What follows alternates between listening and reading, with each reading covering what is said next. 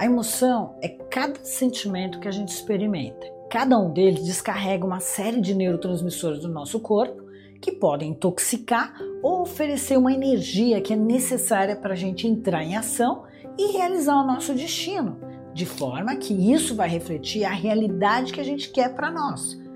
Dois deles, o cortisol que intoxica e a dopamina que te dá uh, energia.